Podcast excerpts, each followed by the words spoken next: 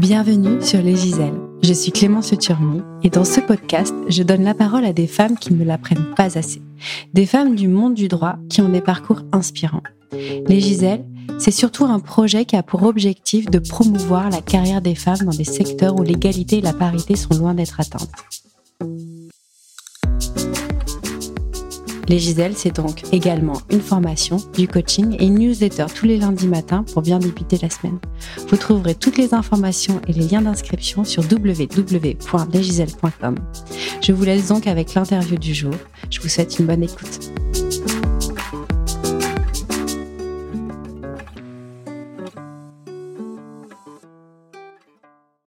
Pour le premier épisode des Giselles, j'ai le plaisir de vous partager l'échange que j'ai eu avec Sophie Lemaître le maître. On ne pouvait pas trouver meilleur nom de famille pour épouser la profession d'avocat. Sophie a été avocate pendant plus de 20 ans, une profession choisie par conviction.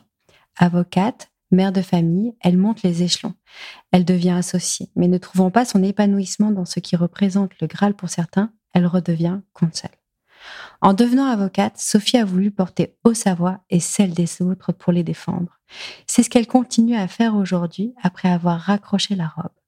Sophie a fondé Advocatio et est devenue coach en prise de parole et art de convaincre. L'expérience de Sophie nous démontre que notre parcours ne doit pas forcément être guidé par des chemins préconçus et qu'on peut changer. Nous avons parlé d'envie, d'art oratoire, du pouvoir que représente la parole et de l'importance de la maîtriser. Je vous laisse en compagnie de Sophie. Longue vie à Advocatio et je vous souhaite une bonne écoute. Bonjour Sophie, je suis ravie de t'accueillir euh, aujourd'hui. Bonjour Clémence. Alors, je commence toujours mes interviews avec une, euh, une citation que m'inspire euh, le parcours des personnes que j'interroge. Et je suis tombée un peu par hasard sur cette citation d'un poète persan à Bouchakour, donc qui date du Xe siècle. je la cite. Tant que tu n'as pas parlé, la parole est en ton pouvoir, mais échappée de ta bouche, elle est tout en son pouvoir. Est-ce que ça t'inspire? Alors oui, alors merci parce que je ne la connaissais pas. Je la découvre. Euh, ça m'inspire dans le sens où ça révèle toute la force de la parole. On dit souvent que la parole est une arme. Mhm. Et c'est vrai, placée avec de mauvaises intentions, elle peut être destructive, mais à l'inverse, avec de bonnes intentions, euh, elle peut avoir un pouvoir formidable. Mais ça reste une arme. À vous de l'utiliser euh, à bon escient. Voilà, parce qu'effectivement, elle marque une parole, ça peut rester euh, gravé dans le disque dur des gens qui sont en face de vous. C'est aussi pour ça qu'on apprend après les règles de rhétorique et du discours, justement pour maîtriser sa parole et euh, maîtriser cette arme, en fait. Surtout dans une société euh, comme la nôtre aujourd'hui, où tout le monde dit ce qu'il a envie de dire sans pour autant structurer sa pensée et à l'heure des réseaux sociaux, quoi. Oui, exactement. On est, on est dans une ère où tout doit aller très très vite, où on attend qu'on prenne position très très vite. Donc finalement, on vous demande oui, non, euh, sans réflexion, sans nuance. Et il est là le danger, précisément. et c'est la porte ouverte aussi à toutes les interprétations, euh, bonnes ou mauvaises. Un peu de précision. Exactement, de concision très exactement. J'aimerais revenir sur ton parcours parce que tu as été avocate. Est-ce qu'on mhm. peut parler au passé? Comment ça se passe à ce niveau-là? Euh, Alors, je dirais que dans le cœur et dans la tête, c'est compliqué d'en parler au passé. D'accord. Je me sens profondément avocate toujours. Euh, juridiquement, puisque je suis juriste, euh, je ne suis plus avocate euh, depuis trois semaines. Voilà, j'ai demandé mon omission du barreau de Paris et ça a été acté. Et comment ça se passe? Ça se passe plutôt très bien. voilà, je suis ravie de l'avoir fait. On, en, parlera. c'est un grand saut dans le vide, mais c'est absolument exaltant. Mais comme je te le disais, je me sens profondément avocate. Ça m'a structurée, ça guide tous les jours, ma façon de parler aux gens, ma façon de faire, ma façon de travailler, j'allais dire, tu vois, ma façon d'exercer aujourd'hui ma profession de coach. D'accord. J'aimerais qu'on revienne sur ton parcours.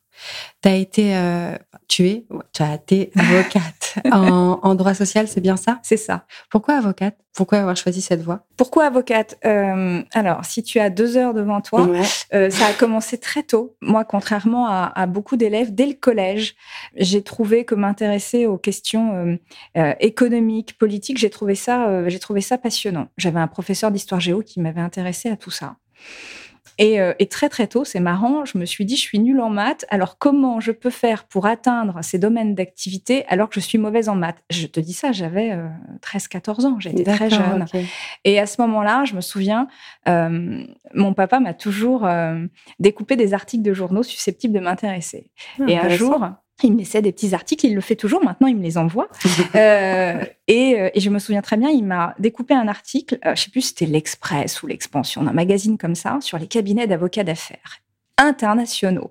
Et là, très jeune, j'ai été fascinée par cet univers-là, de ces gens qui travaillaient, qui guidaient les autres, qui étaient euh, les petites fourmis qui œuvraient dans l'ombre pour que les gros projets des autres puissent émerger. Finalement, il me semblait que c'était eux qui avaient le pouvoir. En tout cas, ils avaient le savoir. Et ça m'a émerveillée. Et je me souviens encore de la photo de l'article avec, il y avait que des hommes sur la photo, euh, dans un cabinet d'affaires, travaillant tard le soir, racontant qu'ils se faisaient livrer des pizzas au bureau. Et alors moi, ça m'a fait rêver. Ça t'a fait rêver. et je me suis dit, je veux faire ça. Et puis c'est accessible parce que je n'aurais pas les mathématiques, qui était mon talon d'Achille, et ça l'a toujours été.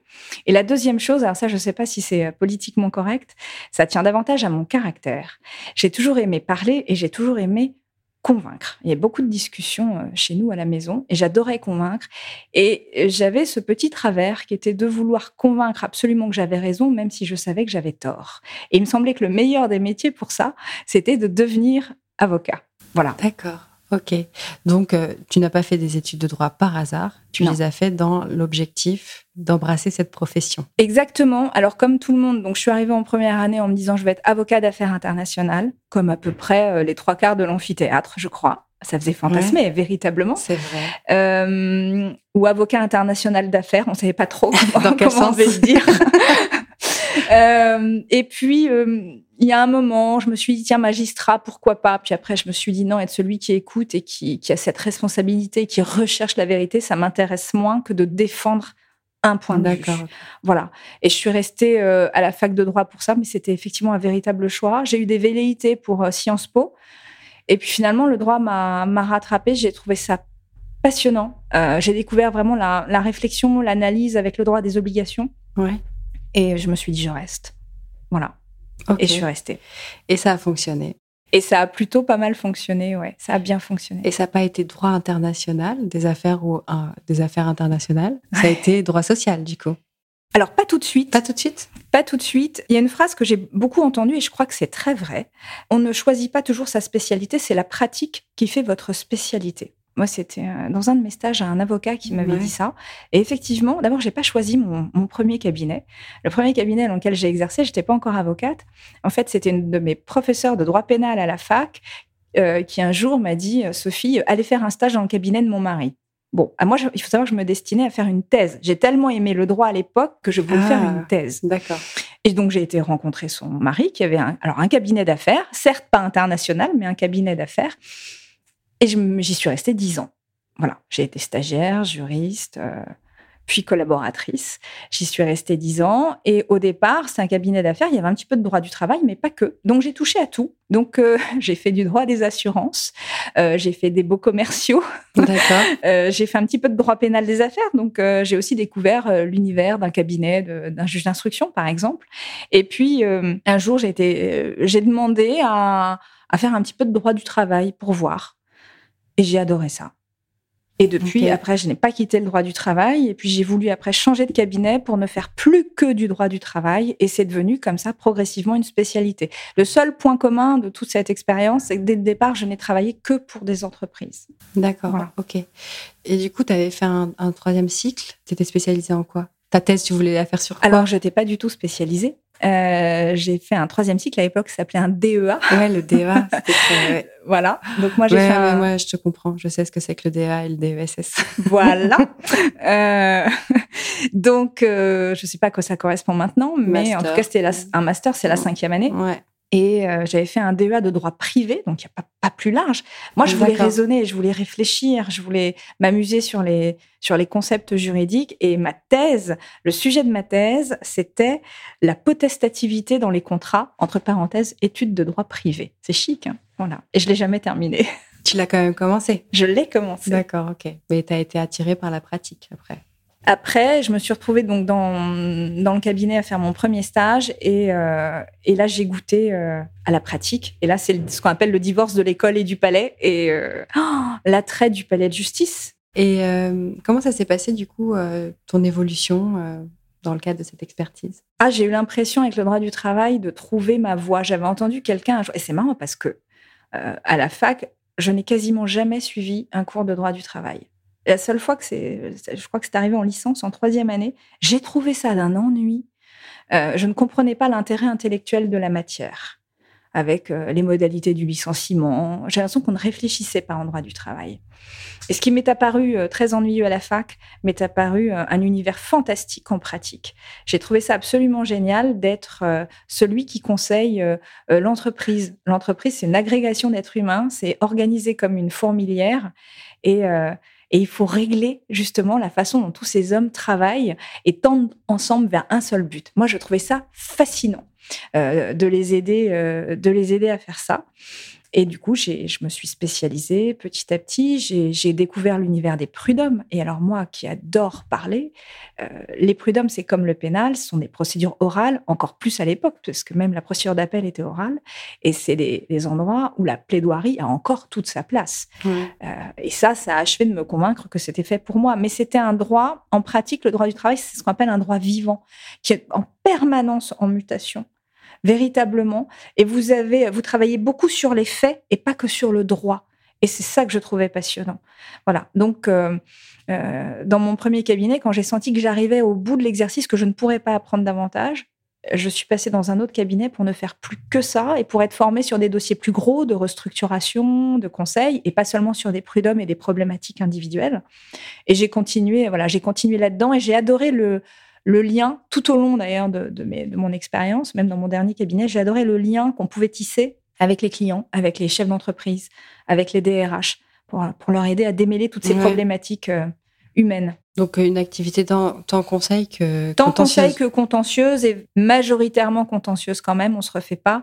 Et euh, dans mon dernier poste, dans mon dernier cabinet où je suis restée dix ans quand même, j'avais la casquette, c'est toujours un peu pompeux de dire ça, mais de responsable pour le contentieux. Je faisais un peu de conseil et d'ailleurs les dernières années, je crois que j'en ai fait de moins en moins. Je l'avais vu, j'avais appris et j'ai pu me concentrer sur ce qui me plaisait plus, c'est-à-dire euh, euh, le contentieux aller défendre, être le porte-voix, être le porte-voix des clients dans les salles d'audience. Voilà. C'est ça qui te faisait vibrer dans cette, euh, dans cette profession. Quoi. Ouais, totalement. Le conseil intellectuellement est extrêmement intéressant quand vous faites du conseil, quand vous devez accompagner une entreprise dans une restructuration, dans une fusion, tout l'aspect social est passionnant. Euh, mais effectivement, je trouvais ça plus vivant plus mmh. dynamique, plus enrichissant pour moi euh, d'être le porte-voix et d'aller justifier a posteriori le pourquoi des décisions et pourquoi elles étaient bonnes, pourquoi elles étaient légitimes et, justifiées. Sauf que je considère qu'on est, alors ça n'est qu'une opinion personnelle, je considère qu'on est très bon plaidant quand on a fait aussi du conseil qu'on a cette vision euh, globale à 360. Euh, le conseil sert beaucoup, vous apporte une technicité, une connaissance mmh très pointue de la règle de droit qui vous sert énormément dans les prétoires. Et à l'inverse, l'expérience des prétoires est très utile quand vous faites du conseil. Voilà. Alors vous êtes un petit peu l'empêcheur de tourner en rond euh, dans un projet de restructuration en disant ah mais attention un juge s'il y a un problème un juge là va lever le sourcil sera pas d'accord. voilà les deux se servent mutuellement. Dans, ton, dans ta dernière collaboration, euh, j'aimerais bien qu'on revienne sur, euh, sur euh, ton évolution, parce que tu es devenu associé, mm-hmm. et après, tu es redevenu cancel. C'est bien ça Explique-nous. Exactement ça. J'ai intégré le cabinet en tant que collaboratrice senior. J'avais une dizaine, bah, une dizaine d'années d'expérience. Trois ans plus tard, j'ai été nommée associée. C'était c'était un souhait de ta part? Pas du tout. Pas du tout. Ah, tu ne voulais pas? Je ne voulais pas. D'accord. Euh, je pense que le cabinet m'a fait la cour pendant à peu près un an euh, pour que j'accepte d'être associée. Non mais c'est dingue là, parce que je sais. je sais, c'est le graal absolu. tout le monde cherche ça quand il reste dans la profession. Et toi, tu ben, C'est ce qu'on entend tout au long de notre carrière. Alors, tu veux poser ta plaque ou tu veux devenir associé Et moi, je répondais ni l'un ni l'autre.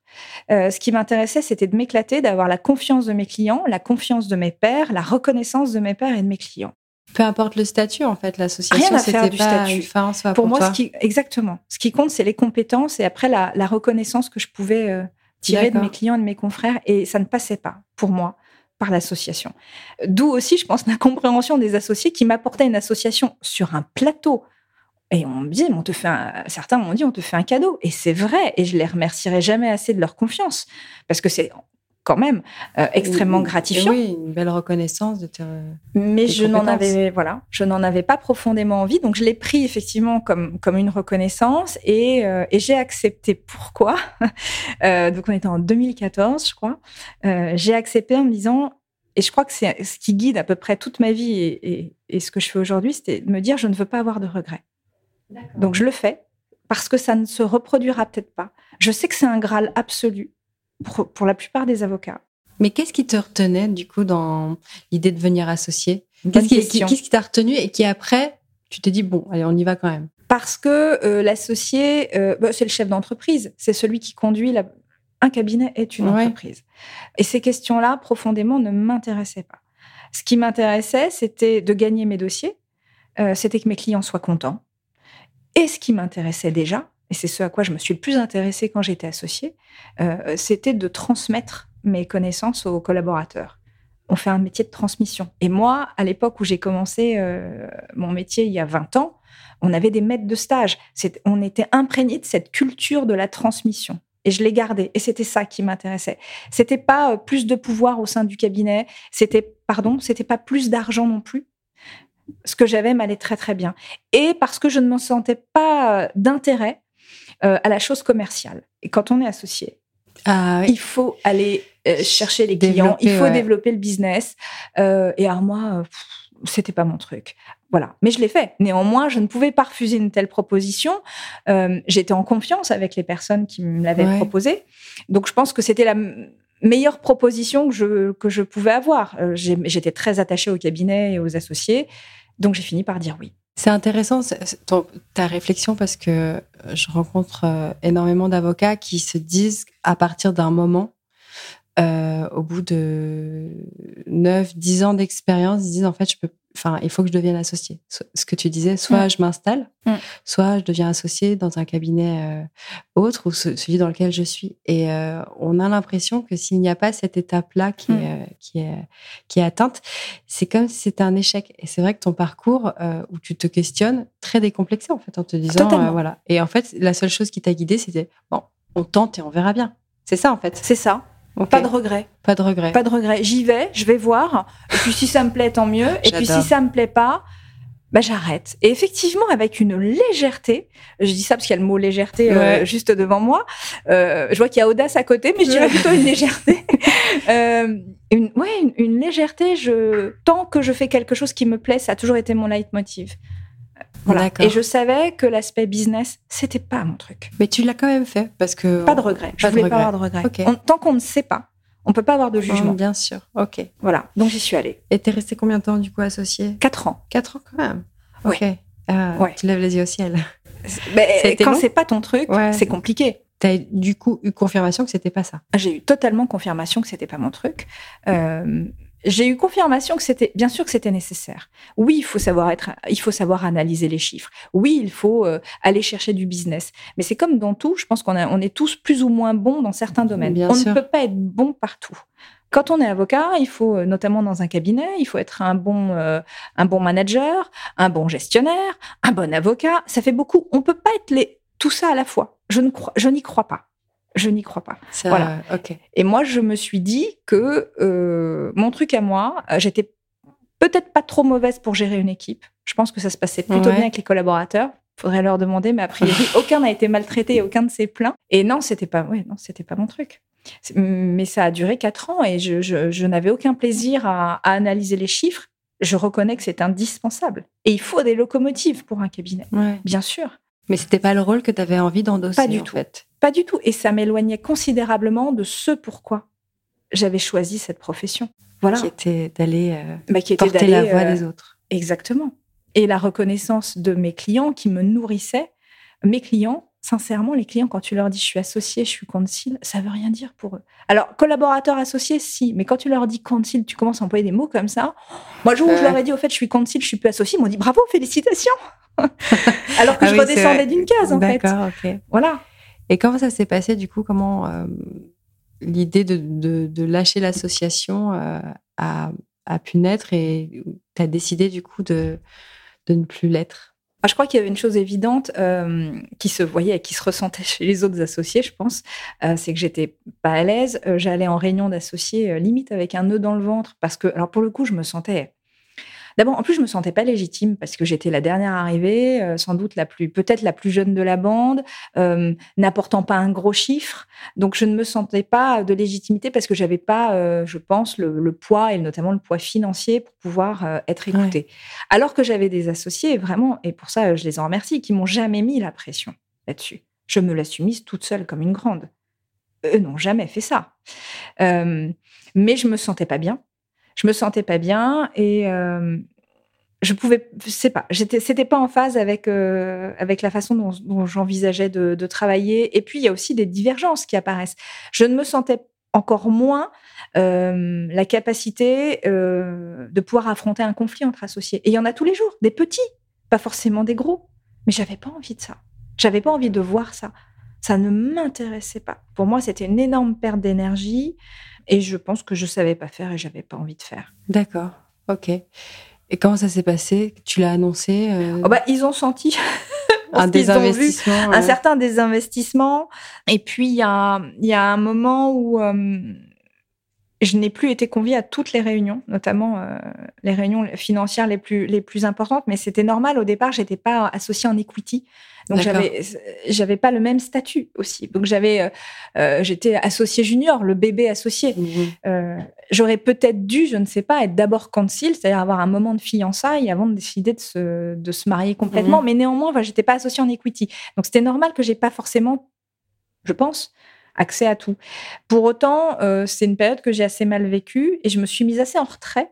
Et ils l'ont senti. Moi, j'étais pas bien. Et c'est un moment où ça a un peu frotté au cabinet parce que parce que j'étais pas bien, je comprenais plus quel devait être mon rôle, j'arrivais pas à me positionner euh, vis-à-vis d'eux, alors qu'il n'y avait pas de problème, eux, de leur côté. C'était moi, encore une fois, c'était moi avec moi. Ouais, vraiment. Euh, et, ils ont senti que je décrochais, je décrochais aussi, et on a eu une vraie conversation. Voilà, et on s'est dit qu'on s'aimait quand même beaucoup, qu'on n'avait pas envie de se quitter. Comment on fait dans ces cas-là? Il faut savoir admettre, je me souviens d'une associée qui m'a dit, il faut savoir admettre quand ça ne va plus et que ça ira peut-être mieux si on coupe. Elle a fait le parallèle avec euh, un mariage et un divorce et que parfois un divorce, ça peut être une séparation réussie. Mmh. Et elle avait raison. Ça peut être une ode à la vie. Mais, par exemple.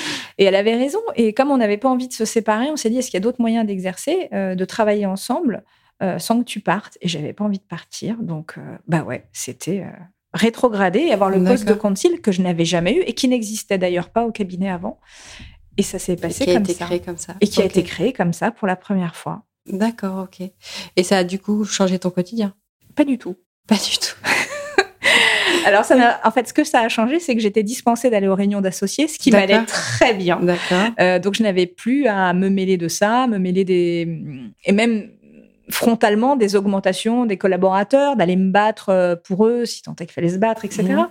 Euh, j'avais plus à gérer tout ça. Quel énorme soulagement. Mais ça n'a pas beaucoup changé parce que finalement, j'ai gardé la, la co-direction, la co-animation du département droit du travail. D'accord, ok. Les clients ils étaient toujours en contact avec toi. Ils étaient toujours en contact avec moi. Et alors, je vous dis, hein, franchement, quand je leur ai dit que j'étais cancil ou qu'ils voyaient pas être cancil, oh, bravo, félicitations, Sophie, un pas de plus franchi. Alors que non, personne n'y connaît rien, tout le monde s'en fiche. Euh, Voilà. Donc, euh, donc, au fond, ça n'a rien changé. Je signais déjà les factures, euh, je faisais les, je faisais les recrutements. donc, euh, concrètement, ça n'a pas changé, à part une chape de plomb qui, qui s'est levée parce que c'est, voilà, c'était un costume qui ne, c'était un costume qui ne me convenait pas. Et puis, peut-être aussi, euh, tu l'as dit, c'est un Graal euh, d'être associé. C'est un Graal. Et j'ai toujours dit que pour moi, ça ne l'était pas. Mais finalement, euh, quand j'ai été nommée très, très vite, juste après, j'ai eu une réflexion. Je me suis dit, oh, et maintenant, qu'est-ce que je fais? J'ai eu la reconnaissance des clients, j'ai la reconnaissance de mes pairs, qu'est-ce qui m'attend maintenant C'est quoi, la prochaine étape C'est quoi la prochaine étape? Et là, le vide. Et c'était vertigineux parce que pour moi, il n'y en avait pas. Comme développer le business, ça ne m'intéressait pas.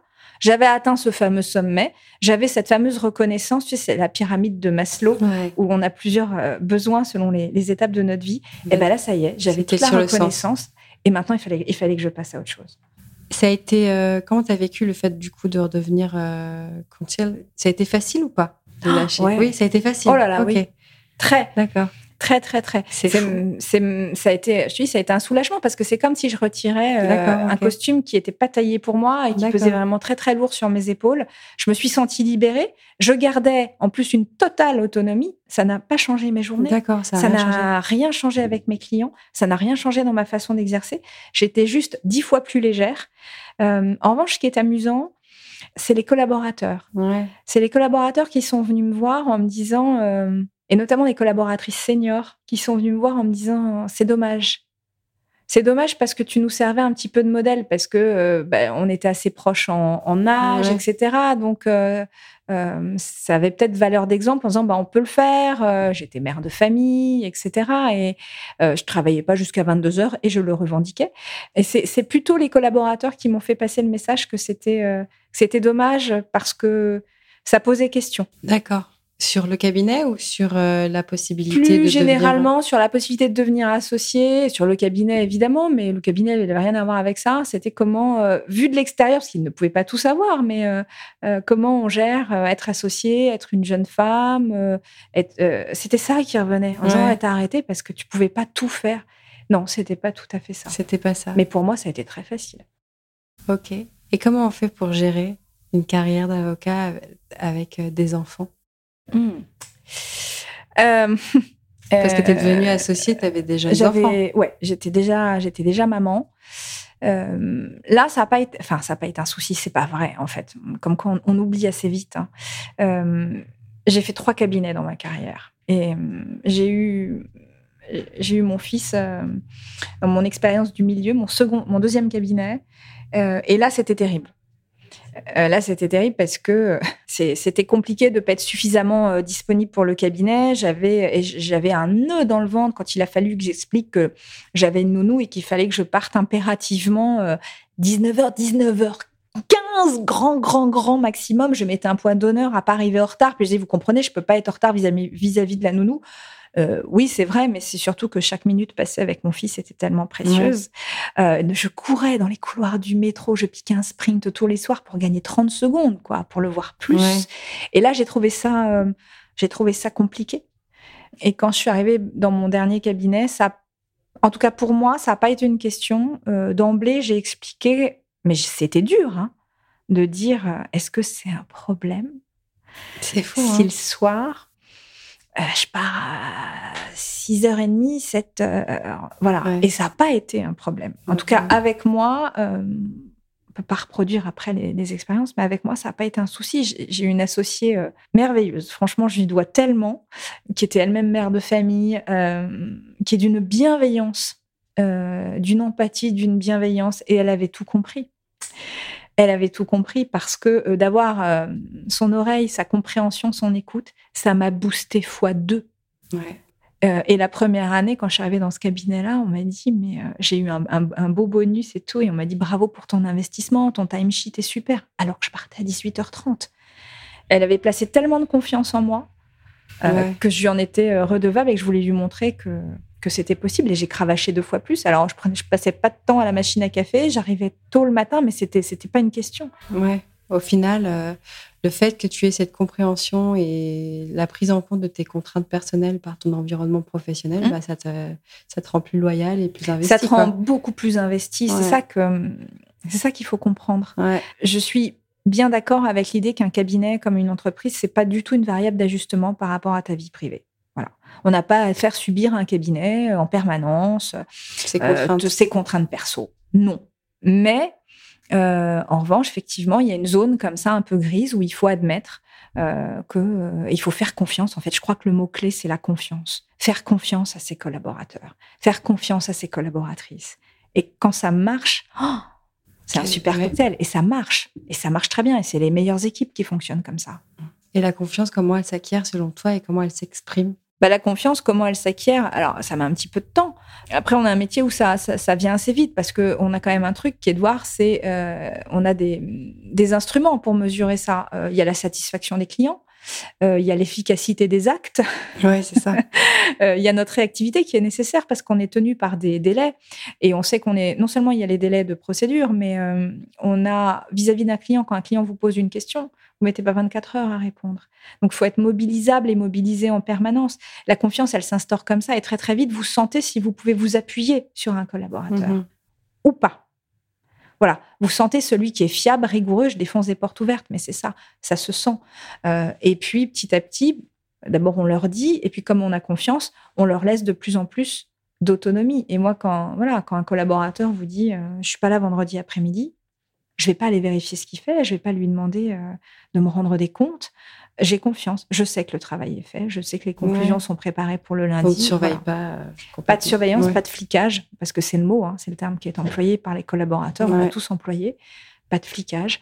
Euh, et que le timesheet soit vraiment un outil de facturation et rien d'autre.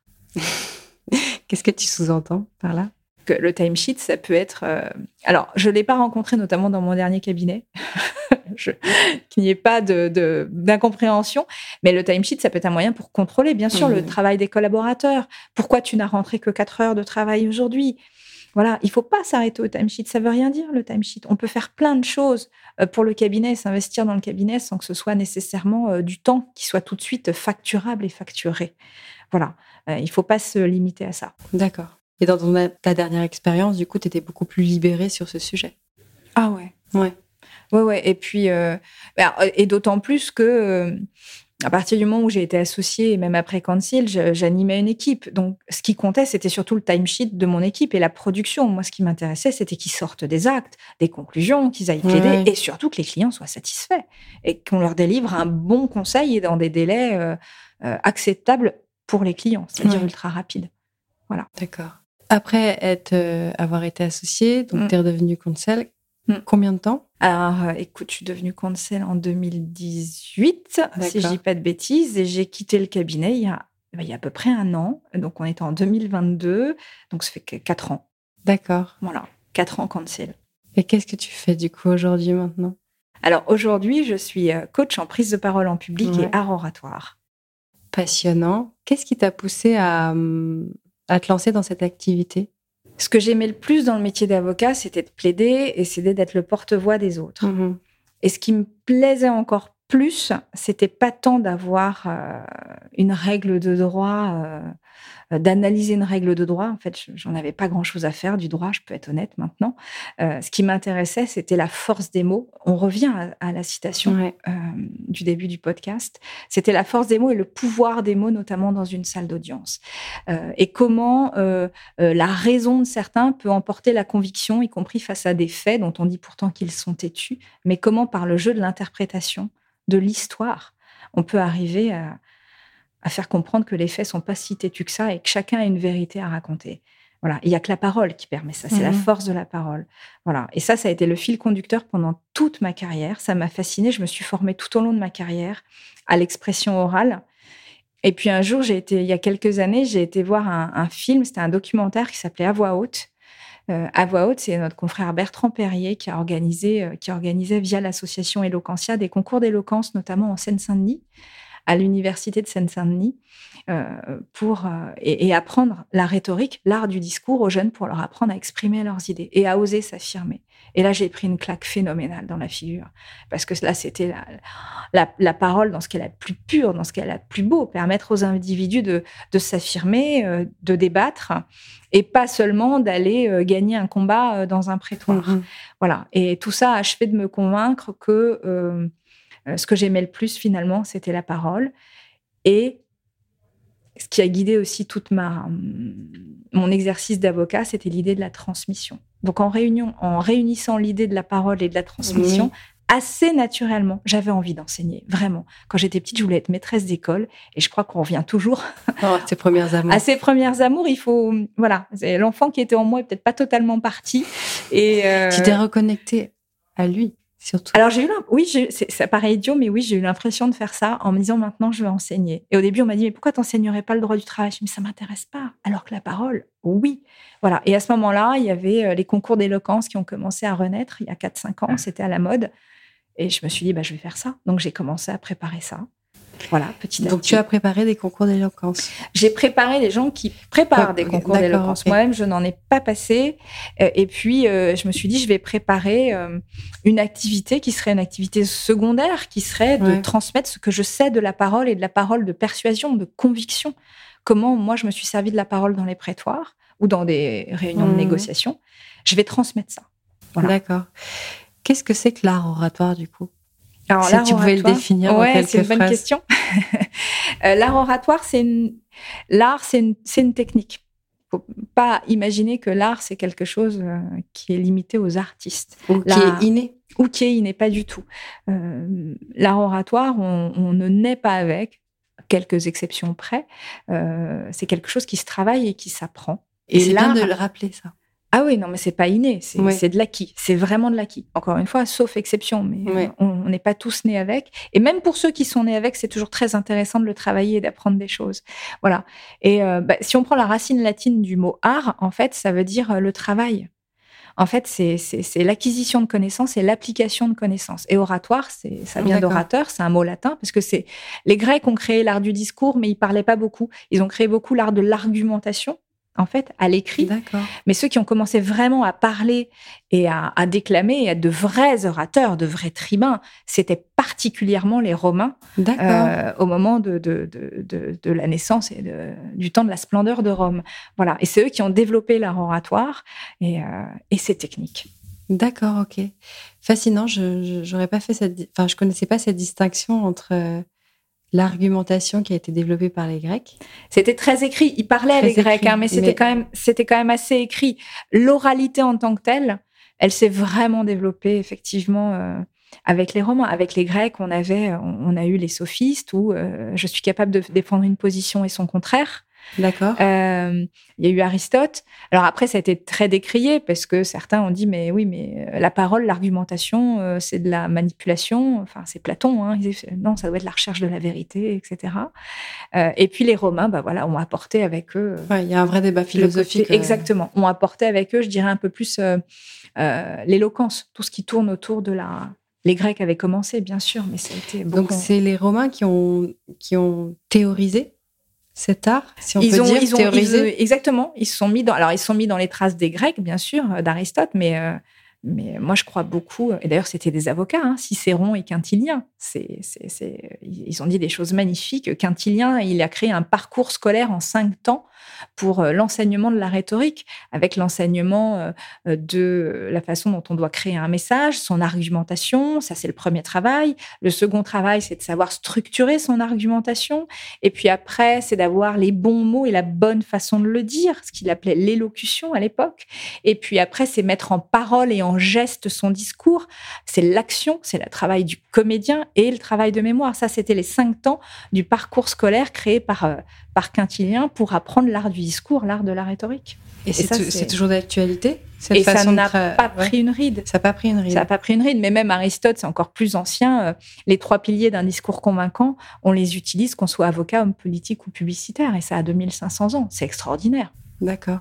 Et c'est surprenant qu'on ne, ne l'apprenne pas comme ça euh, au lycée, euh, au collège, euh, à l'école, tout simplement. Et même, j'ai pas vraiment souvenir d'avoir eu des cours d'art oratoire à l'ELV. Alors, dis ça avec, il y en a quelques-uns, il peu, il y en a un petit peu. Alors, je crois que ça a un petit peu changé. ouais, mais à mon époque. Moi, à mon époque, c'était un comédien. C'était très léger. c'était très léger, c'était l'expression orale. Alors, c'était très drôle. Et alors, justement, bah, c'est pour travailler ce que Quintilien appelait euh, l'axio, c'est-à-dire euh, la voix, la gestuelle, c'est extrêmement important. Pour autant, euh, et les comédiens font ça très, très bien, la respiration, projeter sa voix, c'est indispensable parce que le meilleur des arguments n'est rien s'il n'est pas audible. Bien sûr. donc, c'est essentiel, mais c'est totalement insuffisant. je pense qu'il faut savoir, il faut savoir ce qui se passe dans une salle d'audience. On n'est pas devant un public à déclamer un texte. Pas du tout. Il y a un enjeu qui est quand même sacrément différent. Le public n'a pas payé pour venir vous voir. Dans une salle de théâtre, vous avez un public qui est l'auditoire. Dans une salle d'audience, il y a un public qui est dans votre dos. il y a un contradicteur auquel vous devez répondre. Et il y a un juge que vous devez convaincre. C'est un autre exercice. Alors, je crois maintenant qu'à l'EFB, euh, il y a hum, peut-être un peu plus d'heures, si je dis pas de bêtises, et dispensé par des avocats, ce qui me paraît assez, euh, assez utile. Là, en parlant avec toi, je me souviens, j'avais des cours de plaidoirie mais on s'entraînait. Il y avait le foisonnement, le fameux foisonnement. Mais j'ai pas souvenir qu'on m'ait bien expliqué toutes ces étapes là que tu as, brièvement exposées mm. de l'art oratoire en fait, Exactement. ce qui est intéressant. Non, on l'apprend pas. On l'apprend pas. Je ne crois pas. Et du coup, toi, tu t'es formée toute seule? Ouais. Comment ça Ouais. Ouais. Tu as fait des formations J'ai fait des formations et, dès le début de ma carrière, hein, comme quoi il y avait un truc. Hein. Il y avait quelque chose à gratter ah, déjà, quoi. déjà. Euh, euh, à l'époque, il y avait quelqu'un de très, très brillant à l'EFB qui s'appelait Jacques Mestre. Et là, qui enseignait aussi euh, l'art oratoire et l'art d'être convaincant aux, aux dirigeants d'entreprise. Et là, et là j'ai découvert un univers, l'univers de la communication, appliqué au droit. Et j'ai trouvé ça extraordinaire. Et depuis ce jour-là, j'ai jamais cessé de me former. Donc j'ai un petit peu plus d'heures de formation en expression orale qu'en droit du travail. voilà.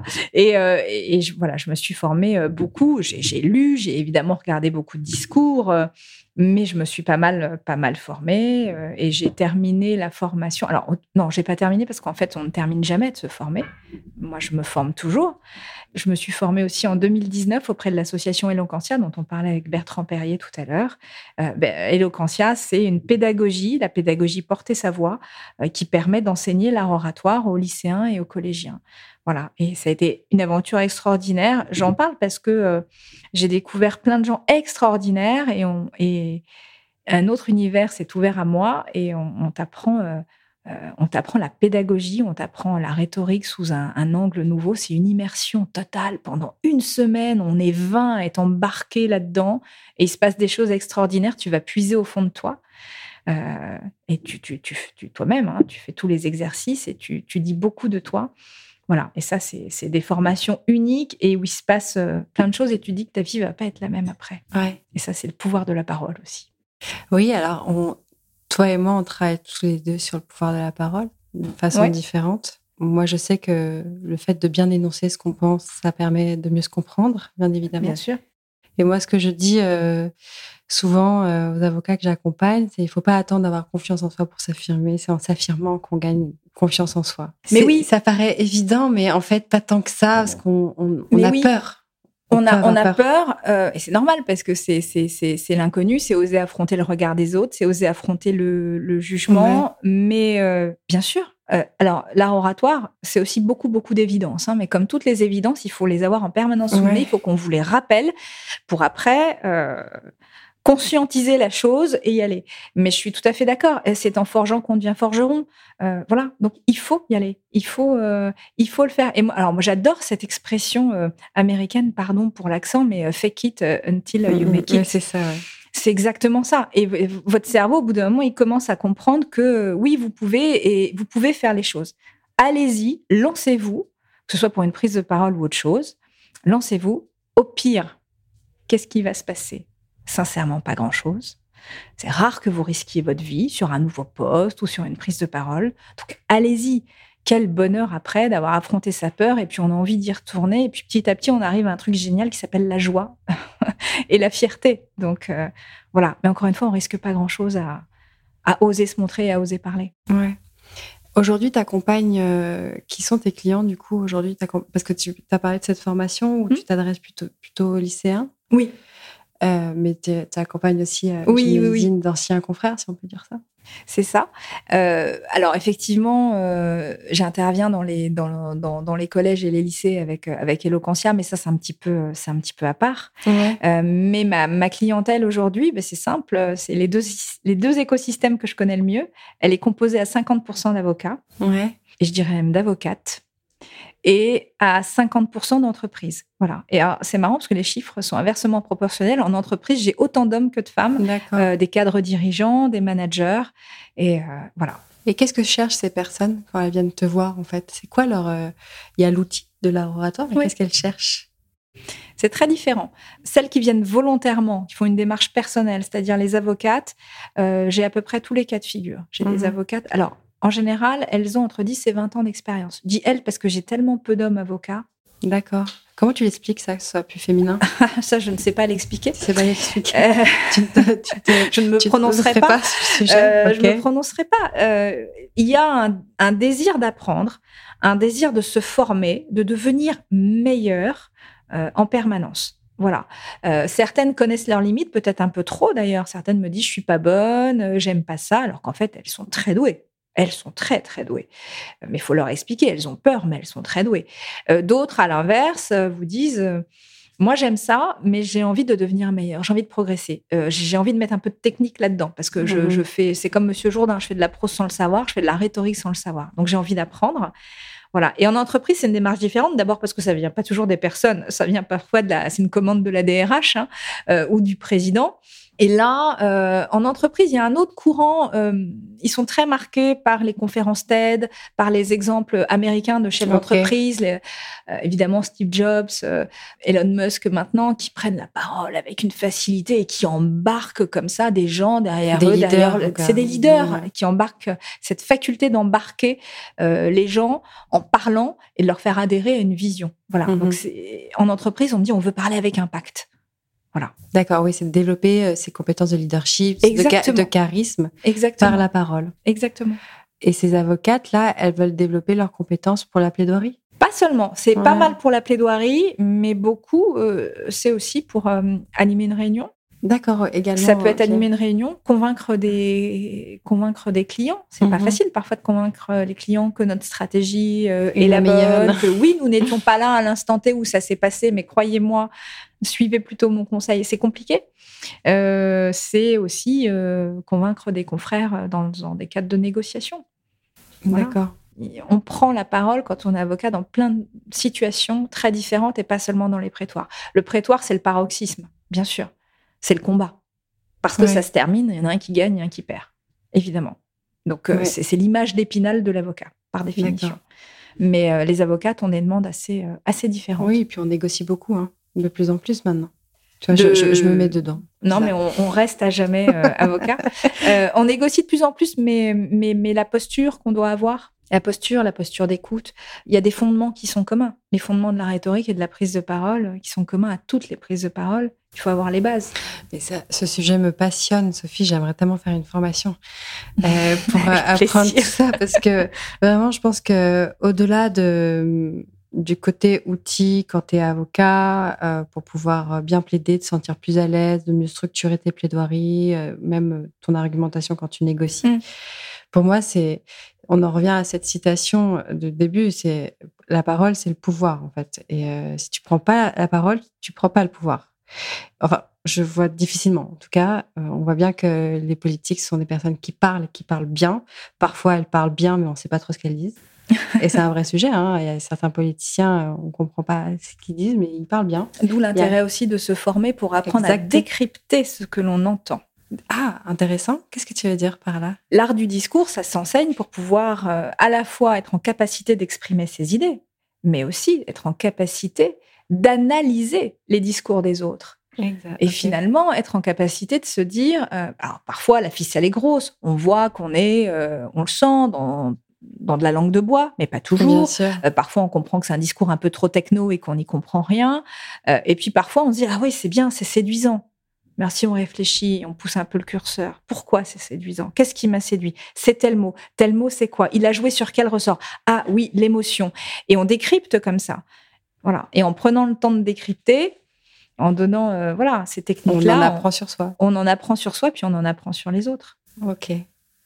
J'aimerais parler euh, des avocates, parce que tu as quand même beaucoup mmh. d'avocates qui sont dans, dans, tes formations. Moi, j'accompagne des avocates aussi qui, qui, parlent beaucoup de, leur, de, ce questionnement sur l'affirmation. Mmh. Elles ont du mal à s'affirmer. Il y a des vrais sujets à ce niveau-là et ça les rend. Elles sont vraiment dans des situations de souffrance par, par moment. Alors, il y a plein de raisons. Hein. Je pense, moi, je, je, suis convaincue que les stéréotypes euh, ont énormément d'incidence sur le positionnement des femmes. Mais comment, en fait, redonner le pouvoir à ces femmes par la parole et qu'elles se décomplexent sur le sujet, en fait, et se dire, elles peuvent euh, rester elles-mêmes et, euh, et s'affirmer. comment est-ce que tu les accompagnes? Parce que tu fais du coaching. Tu fais pas que de la transmission théorique. non, tu as raison. Euh, c'est du coaching. Ça veut dire que je les mets en situation en permanence et que je les mets face à elles-mêmes et à leur façon de parler. Euh, et je leur apprends à, oser, euh, à dire les choses. C'est pourtant pas compliqué de prendre la parole. Faut juste la prendre. Il faut juste la prendre. Il faut le faire une fois.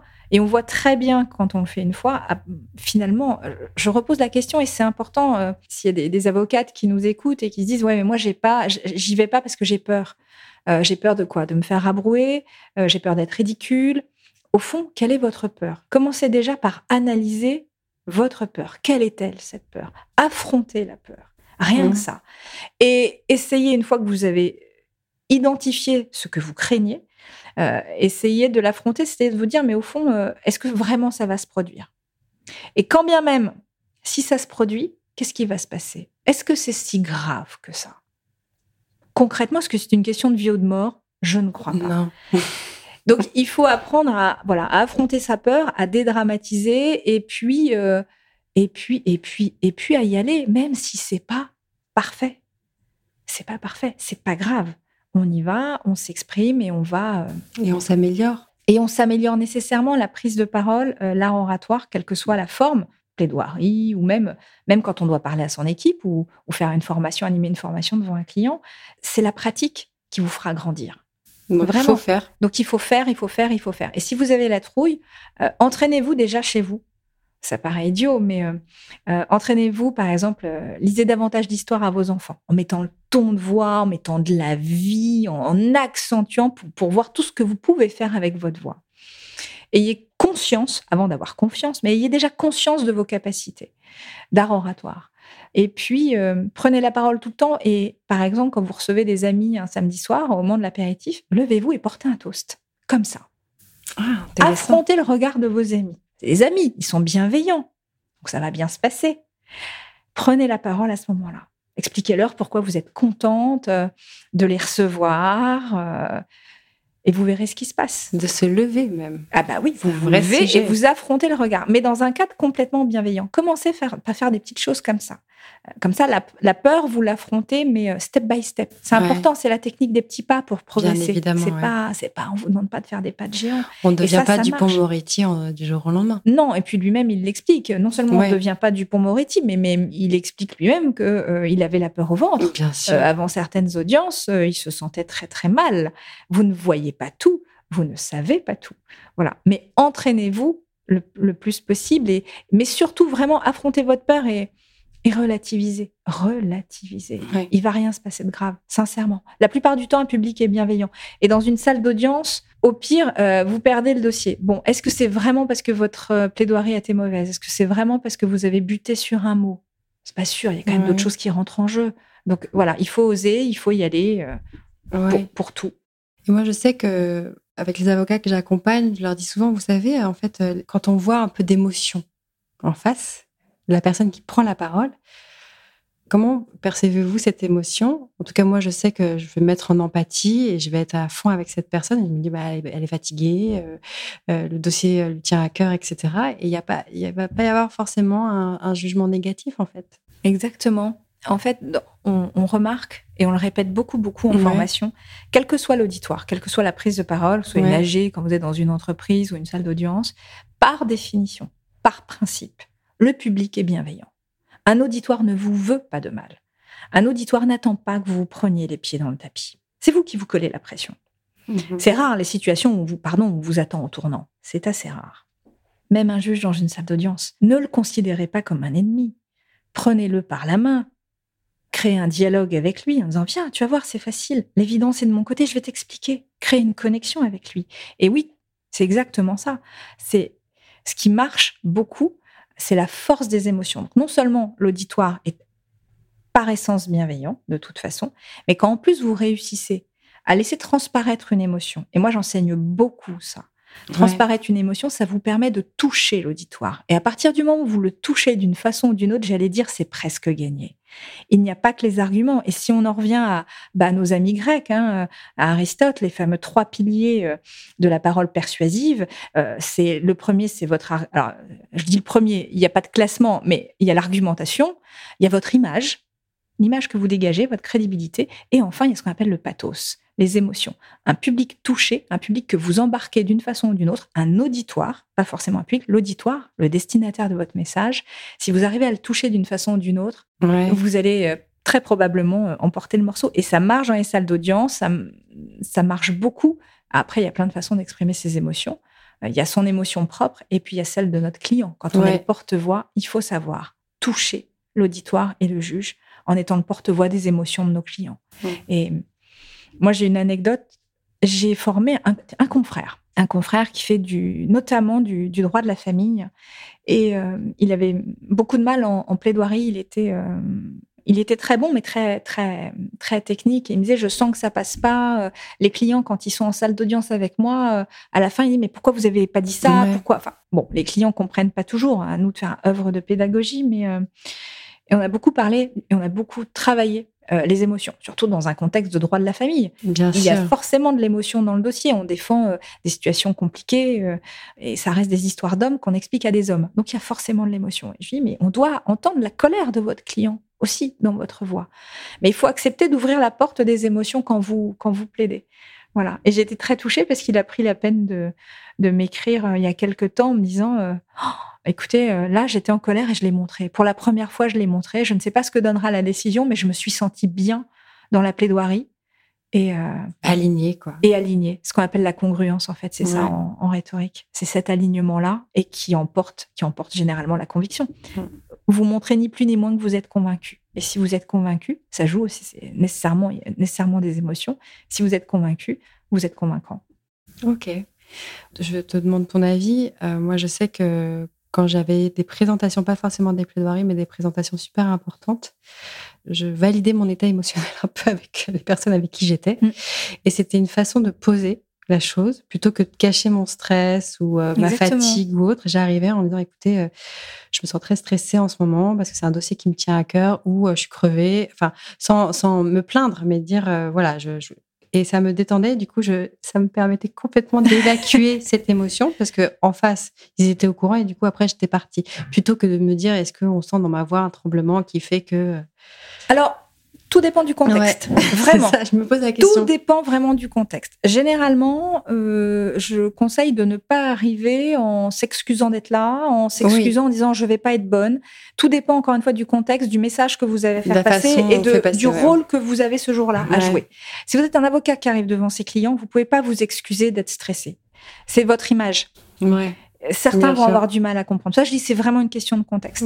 Euh, ce qui peut vous faire du bien sera pas toujours alors oui, il y aura de l'empathie en face, mais il y a l'empathie, mais il faut pas oublier qu'il y a la confiance. Il faut rassurer cet interlocuteur. Il faut rassurer. C'est ce fameux pilier de l'image hein, d'Aristote, c'est votre crédibilité, votre légitimité. Attention à, à, pas les corner. Et c'est pour ça que quand on, souvent, et particulièrement en entreprise, mais on s'excuse pas d'être là. On ne, je dis aux clients, ne vous excusez pas d'avoir buté sur un mot. Parce que ça a de l'importance pour vous, mais ça n'en est pas pour l'auditoire qui, n'a même pas entendu. Oui. Euh, voilà, donc euh, c'est bien de poser ses émotions, ça dépend du contexte. Voilà, et encore une fois, ça dépend de quel message on doit faire passer, à qui on s'adresse et quel rôle, qu'est-ce qu'on incarne ce jour-là comme, comme fonction. Quel rôle on a, quelle image, on a et quelle image on doit dégager. Euh, si vous recherchez juste de l'empathie, ok. Si vous cherchez à dégager de la, de la confiance, attention, à ce moment-là, vous le faites euh, avant, en coulisses, avec euh, un associé, un collaborateur. On euh, pose son émotion. Voilà, vous faites quelques exercices, vous sautillez, vous, enfin plein de choses pour faire sortir le stress. mais si vous êtes l'avocat qui doit conduire une restructuration et que vous arrivez devant le bord en, disant excusez-moi, je suis stressé, ça passe pas. Bien sûr. Voilà. Je voudrais revenir sur le fait que tu as, que as beaucoup d'avocats dans tes formations, et, mais en mmh. tout cas, c'est assez mixte quand tu travailles pour les entreprises. Euh, est-ce que les problématiques féminines ou masculines sont, différentes? Est-ce que tu sens qu'il y a vraiment quelque chose qui est assez genré sur euh, ce que recherchent tes clients? J'attendais la question en fait. Ah oui, bah voilà. non mais c'est une excellente question. Sincèrement, les problématiques sont toujours les mêmes. En revanche, la façon de les exprimer, de les verbaliser, ne sont pas du tout les mêmes. Les hommes ne vous le disent pas nécessairement, ou ils vous disent je veux être meilleur. Euh, les femmes vous disent franchement, surtout entre femmes, la, confidence est plus de mise et elles doutent un petit peu plus. En tout cas, elles montrent, elles font part de leurs doutes là où les hommes ne le font pas ou beaucoup moins. Mais au fond, ça reste à chaque fois un problème euh, de confiance en soi, d'oser se montrer, euh, d'oser s'affirmer. Voilà, c'est exactement les mêmes. On tire sur les mêmes ficelles. Il y a ceux qui le reconnaissent et ceux qui ne le reconnaissent pas forcément. En tout cas, qui vont avoir un prisme différent. Quoi. Exactement. Ok. Je me demande dans quelle mesure, en fait, l'art oratoire, pour moi, c'est vraiment un outil d'une grande puissance. Et tu parlais d'armes tout à l'heure. Mm. Les mots font du mal. Et euh, on voit très bien qu'on évolue dans une société où on fait beaucoup de mal aux femmes sur les mots qu'on emploie vis-à-vis d'elles.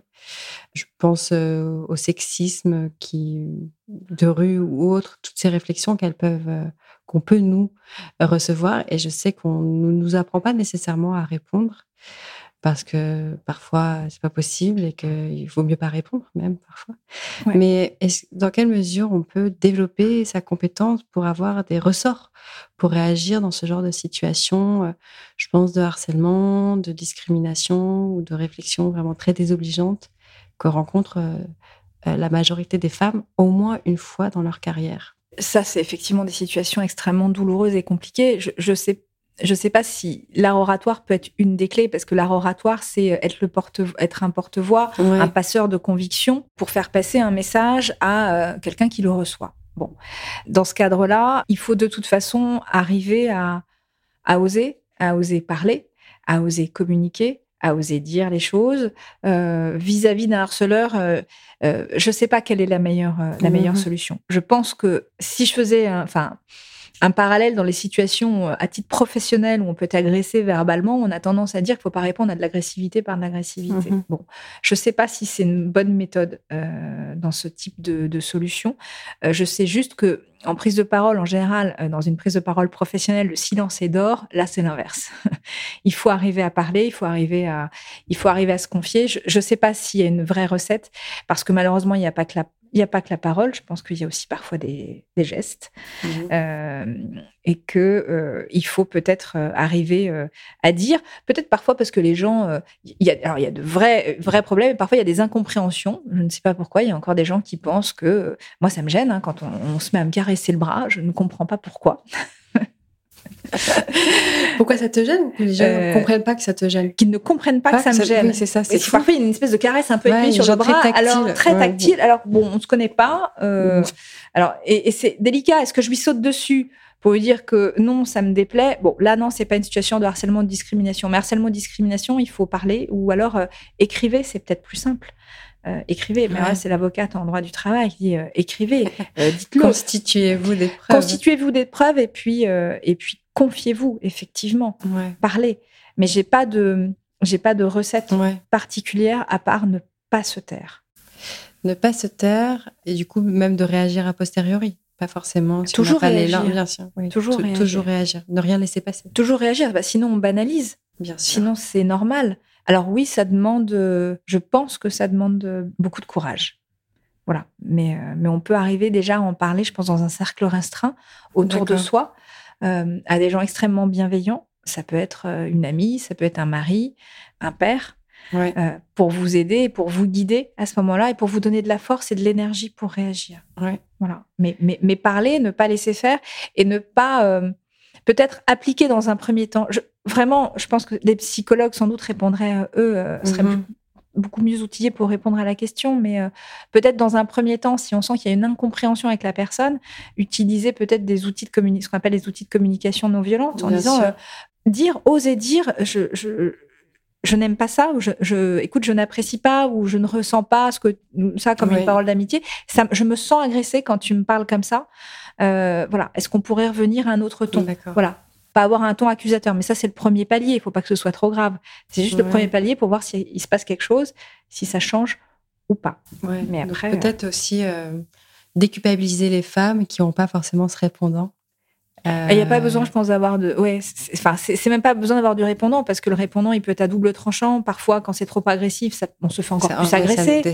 Donc, euh, mais c'est oser parler, avoir suffisamment de force et, s'entourer de gens qui vous aident, qui vous comprennent et qui vont vous aider à, libérer votre parole. Est-ce que c'est des questionnements que tu as eu dans tes cours ou pas? Pas du tout. Pas du tout. On est vraiment sur euh, de l'apprentissage technique. De l'apprentissage euh, technique, d'une prise de parole dans un cadre professionnel. D'accord, ok. Voilà. Je dois faire passer une idée. Je suis un passeur de conviction, d'idées comment je fais. Parce que tu n'as jamais été confronté à la question, euh, voilà, je, suis je, je dois faire des présentations, mais je on me coupe tout le temps à la parole. Euh, Alors oui, ça arrive, mais ça, c'est c'est pas du harcèlement, de la discrimination, c'est aussi parfois le jeu du débat, tout simplement.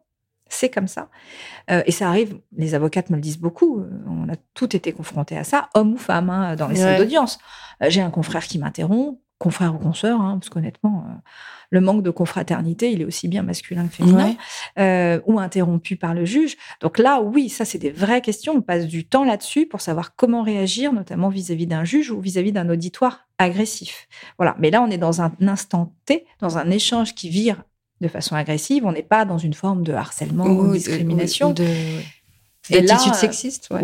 Non, et puis même pas. Et puis il faut, et puis il faut éviter de se dire c'est sexiste, c'est parce que je suis une femme. Non, c'est parce que vous avez quelqu'un qui est par nature agressif, qui partage pas vos idées. Euh, le sexisme, il vient sans doute après. Il faut, faut bien, faut se garder de ce type d'interprétation à l'instant T. Euh, à l'instant T, parce que ça n'en est peut-être pas du tout. C'est pas parce que vous êtes une femme que c'est du sexisme de vous interrompre et d'être agressif. C'est juste que, voilà, ça aurait pu être un homme, c'est juste que vos idées ne matchent pas. Donc il faut euh, arriver à répondre par ça, justement. Euh, ce qu'on apprend, c'est à euh, bah, déjà ne pas prendre les choses pour soi. Ça, c'est dur. Hein, c'est quand on est hyper investi sur un, ouais. sur un sujet. Mais c'est pas soi. Effectivement. Il faut pas prendre ça pour soi comme une attaque personnelle. Mmh ça demande beaucoup, beaucoup d'énergie. Euh, il ne faut pas répondre à l'agressivité par l'agressivité. Euh, et puis, il faut employer des techniques comme euh, le questionnement, la reformulation, essayer de trouver un terrain d'entente, de faire un pas de côté pour voir ce qui peut-être nous rassemble. Est-ce qu'on n'a pas des valeurs communes ou un intérêt commun? Voilà, il y a deux, trois petites choses qu'on peut mettre en œuvre pour, pour casser la dynamique agressive en face et surtout ne pas tomber dedans. Voilà. Alors après, on en sort, on est rincé mais on ne rentre pas dans ce jeu. Euh, voilà. Alors parfois, on n'a pas le choix, mais ça reste assez rare. D'accord. Qu'est-ce que tu conseillerais Parce que toi, ton parcours est quand même super intéressant, je trouve, pour les jeunes aujourd'hui euh, qui se posent des questions, et mmh. même les moins jeunes, mmh. qui se posent des questions sur euh, leur orientation, s'ils ont envie de rester avocat ou pas. Qu'est-ce que tu leur conseillerais, toi? Moi, ce que j'entends en fait dans ton discours, c'est l'envie, en fait. Mmh. Il y a toujours eu cette sorte d'envie de faire, d'y aller, et ce mouvement. Il y a quand même euh, beaucoup de mouvements dans ta façon euh, euh, d'être et c'est ce que j'entends en toi. Qu'est-ce que tu conseillerais aux jeunes avocats qui se trouvent bloqués et qui se disent est-ce que je reste dans la profession, est-ce que je reste pas dans la profession et si je reste, comment comment j'exerce cette cette profession? Alors moi, je, leur dirais, il faut avoir du plaisir. Ouais, tu en as parlé du plaisir, c'est une valeur importante. Ah, mais la motivation, c'est. Enfin, attendez, si, si on travaille et qu'on n'aime pas ce qu'on fait, qu'on le subit, je trouve ça terrible. Tu sais, cette phrase. Ça va être long, hein. Non, mais la, phrase, tu la connais, euh, perdre sa vie, elle a gagné. C'est terrible. Moi, les dernières années, je l'avais en tête, en, me disant, finalement, euh, c'est ça ma vie aujourd'hui. Et je ne voulais plus de ça. Donc, c'est vraiment se dire, est-ce que le matin, quand je me lève, je suis content d'aller travailler, même s'il y a de la pression. Ok, euh, bien sûr, on vit pas non plus dans un monde de bisounours, même si c'est compliqué. Est-ce que j'aime ce que je fais? Est-ce que j'ai toujours du plaisir à faire ce que je fais? Pour moi, c'est le leitmotiv. Vraiment. Et d'ailleurs, tu vois, moi, quand j'ai changé et que je suis devenue coach, et j'adorais le cabinet et l'équipe dans lequel j'étais. J'avais mhm. un peu plus de mal avec le droit. Euh, j'adorais mes clients, mais j'avais du mal avec le droit. Et en, devenant coach en prise de parole, j'ai retrouvé la notion de joie, vraiment, dans ce que je fais. J'avais perdu ça. C'est fou. Donc, il faut se lever le matin vraiment en disant est-ce que j'aime ce que je fais? Au point d'y consacrer quand même un certain nombre d'heures par jour, par semaine. C'est le premier critère. Et, le deuxième, en dehors de se faire plaisir, d'être heureux. Alors ça, je sais que quand on est associé, parfois, c'est des choses qu'on comprend pas forcément. Mais moi, j'ai toujours mis ça avant le pouvoir et, le business. Voilà, c'est ce qui m'a guidée à chaque fois. Il faut s'entourer aussi. Euh, je crois qu'il faut pas hésiter, euh, bah, tu es bien placé pour le savoir, à se faire accompagner. Parce qu'on n'y voit pas clair, on n'a pas de recul. Ouais, bien sûr. Et c'est impossible d'avoir du recul. On a fait des études longues. On a un métier, en plus, qui a une, le métier d'avocat, il, inspire beaucoup de choses. C'est une position sociale aussi. Un statut de fou. Un statut. Donc, c'est normal de se poser toutes ces questions-là. Et je pense que c'est important pour avoir le meilleur recul d'être accompagné. Alors, moi, je ne te connaissais pas, mais je me suis fait accompagner. J'ai ah ouais, j'ai été coachée. Et ça m'a tellement aidé. C'est ça qui t'a débloqué, en fait? Oui. Euh, grâce au coaching, et vraiment, je, je leur remercie elle, m'a aidé à comprendre que, d'abord, elle a balayé mes doutes sur la légitimité. Et ça, ça vaut tout, ça vaut de l'or. Tu te sentais pas légitime de changer d'activité? Mais non, parce que je pense qu'on est aussi. Euh, moi, j'avais dans l'idée que euh, j'ai fait des études pour, j'ai travaillé longuement, je suis arrivée là où je dois en être, c'est normal de souffrir dans son travail. Euh, bah non. En fait, non, on n'est pas obligé. Ben non. Euh, non, on peut être heureux et on peut changer, tout comme je reviendrai peut-être à la profession, euh, j'en sais rien. Donc, un jeune collaborateur, je dis, prends du plaisir, amuse-toi, apprends, progresse. Et le jour où ça se passe plus, pose-toi des questions, va voir ailleurs et puis reviens. On a cette chance d'être dans un métier où il n'y a rien de définitif. On peut aller voir en entreprise, on peut faire des choses complètement différentes, on peut reprendre la robe après. Euh, on a plein d'exemples comme ça. Moi, je, d'ailleurs, je, le vois, je, euh, j'ai encore coaché récemment une ancienne directrice juridique pendant 20 ans qui, là, embrasse la profession d'avocat. Magnifique. Génial. Comme quoi, tout est possible. Voilà. Et elle s'est formée, elle a suivi des cours de déontologie et ça y est, c'est parti.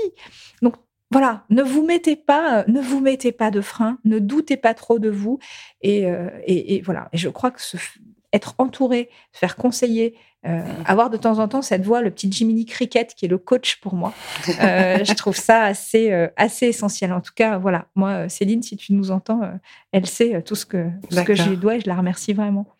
Et euh, est-ce que le fait de savoir que en quittant la profession d'avocat, c'était pas une fin en soi et que tu pouvais euh, mm. redevenir avocat, ça t'a détendu sur ton choix? En fait, je crois que quand je dis que je peux revenir, je le dis pour rassurer les autres. ton entourage? Ah, ouais. Ça a été difficile pour ton entourage? Non, ça n'a pas été difficile, mais euh, j'ai senti un, un, un, doute chez mes parents.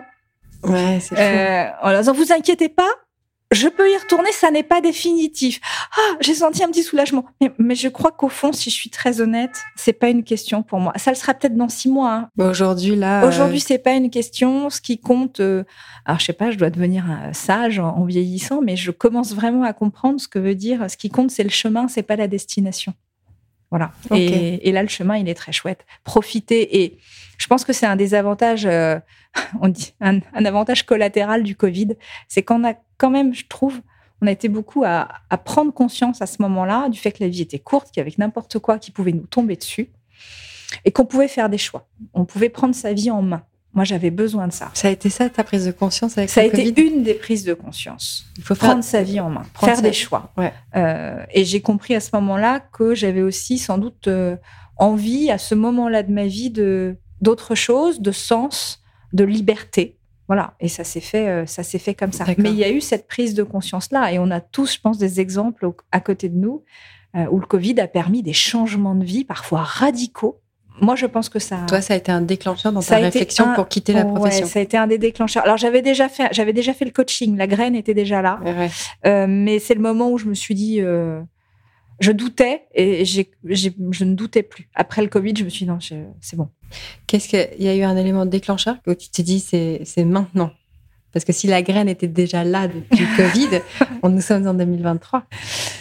Oui. Euh, alors moi, j'ai pas beaucoup de courage on m'a dit, euh, quand j'ai quitté la profession, quand j'ai démissionné, on m'a dit. C'est euh, dur de dire ça de soi. On m'a dit, oh là là, qu'est-ce que tu es courageuse. Non. Moi, j'ai attendu de, j'ai attendu, j'allais dire presque de toucher le fond et de plus en, pouvoir. Voilà. Euh, ça devenait vital de faire autre chose. J'avais déjà lancé cette activité de coaching de prise de parole, activité annexe à mon activité d'avocat. Et, et chaque jour qui passait, quand j'allais au cabinet, alors que j'avais des conditions de travail honnêtement, je pense, assez idéal, ça n'allait pas. Et ça allait de moins en moins bien. Voilà, je sais pas dans quel. Comme quand tu étais associé où tu. Ah oui, c'était même de pire en pire. Euh, C'est-à-dire que le matin, j'allais au bureau, j'avais un nœud dans le ventre. Il n'y avait aucune raison. J'avais des clients en or, une équipe en or. Je travaillais un quart d'heure à pied de la maison, dans les super locaux. Enfin, franchement, ça n'allait pas. Et j'ai attendu vraiment que ça n'aille pas, que ça aille de moins en moins. Je savais que je devais changer, mais il fallait effectivement ce petit élément déclencheur pour dire je démissionne, j'arrête, je passe à autre chose. Voilà. Et j'ai attendu, j'ai attendu, j'ai tenu, j'ai serré les dents. Euh, d'ailleurs physiquement aussi, toutes les nuits. Je, voilà. Le matin, c'était dur de. c'était très dur. J'avais, enfin, je, serrais les dents tout le temps, tout le temps, tout le temps, tout le temps. Et il a suffi un jour euh, d'un client euh, peut-être un peu trop exigeant. ça a été la goutte d'eau. Rien. Ça a été la goutte d'eau. Et là, je me suis dit non, je je peux plus continuer comme ça. Et, et c'est là où j'ai dit j'arrête. Ok. Mais j'avais déjà préparé la suite. Oui, la suite existait déjà, donc je suis pas partie euh, du jour au lendemain, sans pour rien, sans rien. Voilà, la graine était déjà plantée, les coachings et, mes formations existaient déjà, la marque Advocation existait déjà. Voilà, mais pour lâcher la profession, voilà, ça a été, ça a été long et voilà, j'ai vraiment attendu de ne plus pouvoir physiquement et intellectuellement. C'est quoi ton ambition avec Advocatio, du coup? Qu'est-ce qu'on peut souhaiter? À Advocatio à Advocatio, euh, une belle et, longue vie que. En fait, c'est une excellente question. Je, ne sais pas. Euh, le développer, ouais. en vivre encore longtemps et bien, ouais. Euh, et puis et s'aimer, travailler, recruter, pourquoi pas. Mais il n'y a pas plus d'idées que ça. Pour l'instant, c'est le faire vivre, ça, ça, ça, marche bien, c'est une, belle mmh. rampe de, une belle rampe de lancement, c'est bien parti. Je, je ne connais pas la destination. Moi, je vois dans ton activité beaucoup de sens et, euh, et si ça peut donner plus de pouvoir à des personnes, donner de la confiance dans les compétences de certaines personnes, bah, je trouve que c'est déjà magnifique en fait d'aider les personnes à prendre la parole et à prendre le pouvoir. Ah, mais c'est. En fait, je pense que quand on est dans la transmission, c'est ça qui est magique. Je l'avais déjà euh, remarqué avec les collaborateurs au cabinet. Quand vous dénouez un truc, quand vous expliquez quelque chose, que vous donnez euh, des techniques, des billes, et que d'un seul coup, vous voyez euh, la, petite lueur dans l'œil de l'autre qui comprend et qui, du coup, a gagné une compétence supplémentaire ou une technique supplémentaire dont il va pouvoir se resservir à son profit. il va effectivement gagner en confiance, il va oser. Ça, c'est merveilleux. C'est merveilleux, effectivement. C'est presque euphorisant, plus que de gagner euh, les dossiers. J'aimerais qu'on termine euh, cette euh, interview. Je la termine toujours avec cette même phrase, cette même question, pardon, que je pose aux femmes. Je vais te parler au présent. Ouais. Est-ce que tu es avocate ou avocat? Alors, réponse très simple. Oui. J'ai été, je suis et je resterai avocat. Très bien. Voilà, je n'ai jamais mis le E. D'accord. Pourtant, j'ai entendu pendant toute cette interview qui disait quand j'étais avocate. Oui, alors ça, je pense que c'est le langage courant. Euh, on est imprégné de ce que les gens disent. Maintenant, on dit avocate, donc je dis avocate. Mais euh, quand il a fallu choisir sur ma carte professionnelle, je n'ai pas mis le E. Quand je me présente naturellement, je disais je suis avocat au barreau de Paris. J'ai jamais dit avocate au barreau de Paris. Alors j'en fais pas un combat, j'en fais pas un cheval de bataille. Et puis maintenant, euh, on a tendance à pas comprendre quand on dit pas avocate, alors, pas froisser les consoeurs. Donc j'ai tendance à le dire aussi parce que voilà, c'est rentré dans, le langage courant. Mais non, j'ai jamais mis le e. J'allais dire, j'ai pas appris comme ça. Euh, moi, quand j'ai commencé à exercer il y a plus de 20 ans, on m'a enseigné une chose. On m'a enseigné que la robe n'avait pas de sexe. C'est pas sexué comme métier. On est tous derrière une robe attribut féminin s'il en est. On est tous derrière une robe et on est tous égaux sous la robe. Voilà. D'accord. Et on épouse une fonction. Donc j'ai épousé une fonction qui n'a pas de genre. Et, euh, je dirais même qu'après, euh, on me disait, mais quand même, euh, à, l'heure où on parle beaucoup des combats féminins, et c'est vrai, je vois pas ce qu'ajoute le E. Et j'ai toujours eu beaucoup de, beaucoup de craintes aussi, c'est qu'on considère que on doit me donner la parole parce que je suis une femme, euh, qu'on me donne un poste d'associé pour, euh, ça n'a pas été le cas heureusement, mais parce que je suis une femme et pour avoir la parité, ça c'était ma plus grande peur. Moi, je veux, j'ai jamais voulu être reconnue euh, pour mon genre parce que j'étais une femme, surtout pas. Moi, j'ai toujours voulu être reconnue uniquement pour mes compétences juste mes compétences. Donc la question du E, je vais être très sincère, Clémence, au départ, je ne me la suis jamais posée. C'est un non-sujet. C'est devenu un sujet ces dernières années, mais pour moi, c'était un non-sujet. Les compétences avant tout. Voilà. Ok. Merci beaucoup, Sophie. Merci, Clémence. Si vous avez écouté le podcast jusqu'au bout, c'est que vous avez aimé. Alors n'hésitez pas à le noter sur votre plateforme préférée. Cela nous aidera et nous motivera à continuer à mettre en avant des parcours de femmes inspirantes. Au passage, si vous connaissez des femmes dont le parcours mériterait d'être mis en avant sur ce podcast, n'hésitez pas à nous le faire savoir. Je vous dis à très vite.